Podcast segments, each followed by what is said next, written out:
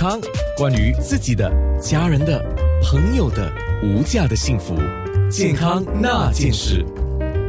健康那件事，说到音乐治疗，记得上次我们跟玉郎社区医院音乐治疗师梁国婷说到他在医院里面怎么用音乐，可能是一个乐器，或者是唱歌，或者是一些简单的运动跟游戏综合起来，达到一定的治疗作用。后来我跟国婷聊了一下，他实际上有一些个人的生活经验。今天请他来分享家里的小故事。是我的外婆，其实我的外婆本身就是个失智症的病患者。很奇怪的，其实所有治疗师，我们都不跟我们的家人做治疗的，因为其实我们有个心理上的互动。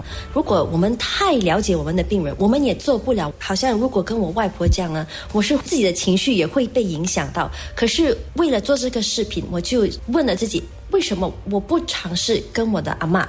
多一点互动，为什么我不自己去教我家里的阿姨呀？他们如何去跟我的阿妈互动？我也有教我们家里的佣人如何去跟我的阿妈去互动。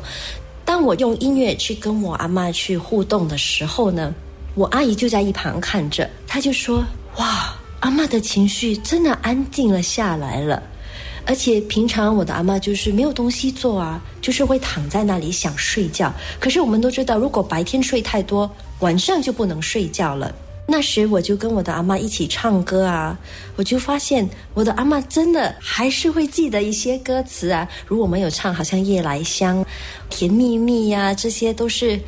很多人都会熟悉的这些歌，我阿妈也会开始唱。那我有跟她讲说，阿妈，如果你不会那些歌词，不用紧的，我们就一起哼那个旋律就好了。她也做得到。那我的阿姨在一旁看的，她也是哇，原来阿妈还可以做这些事的，所以就心里感到我不是完全失去我的妈妈。很多看护者他们真的看到他们的亲人的情况，他们其实很难跟亲人去互动，因为你自己会很。emotional，你会想到为什么你不能这样做？以前你那么厉害的，为什么突然间变成这样？我其实非常了解我的家人，要跟亲人这样互动呢，是非常难的一件事。可是如果有了音乐，而且我的阿姨他们全部都会唱歌的，当我在那边跟我的外婆一起唱歌的时候，他们也一起 join in，一起唱歌。家里就有生气了，就有个很好的感觉。看我的阿妈，她也是眼睛亮了起来，而且她那天特别特别懂事，就说：“哎呀，不用紧啦，如果你们有事，不用紧，不用跟我一起唱歌，你们去忙你们的，你们去忙你们的。”这就是我认识的外婆，她是非常顾家的，她是以其他人为先的，自己最后的。可是当她有失智病的时候呢，她就一直会这样叫啊，来帮我做这个，做那个，做这个。没办法，这是病患的一个特征。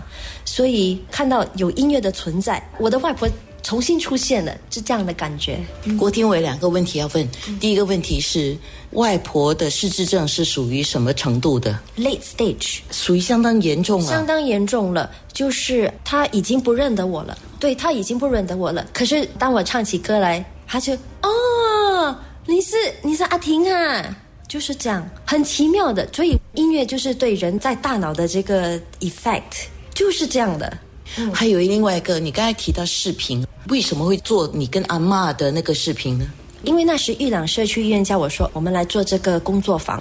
那我就想，我可以讲讲讲讲讲讲讲。可是当我我跟大众讲的时候，其实只是一个讲一个字。我觉得最重要是你们要看到音乐真的是有效的。可是在这个时候，COVID 嘛，我们哪里去找我们玉朗社区医院的病人来做这个工作坊呢？我就想。叫我阿妈挺身而出吧，所以就跟我的家里人就商量说，我觉得这个是对我们大众其实是个很有帮助的一件事，不然我们试一下吧。那我家人也是非常支持，那我们就决定这样用阿妈了。嗯，健康那件事，你好。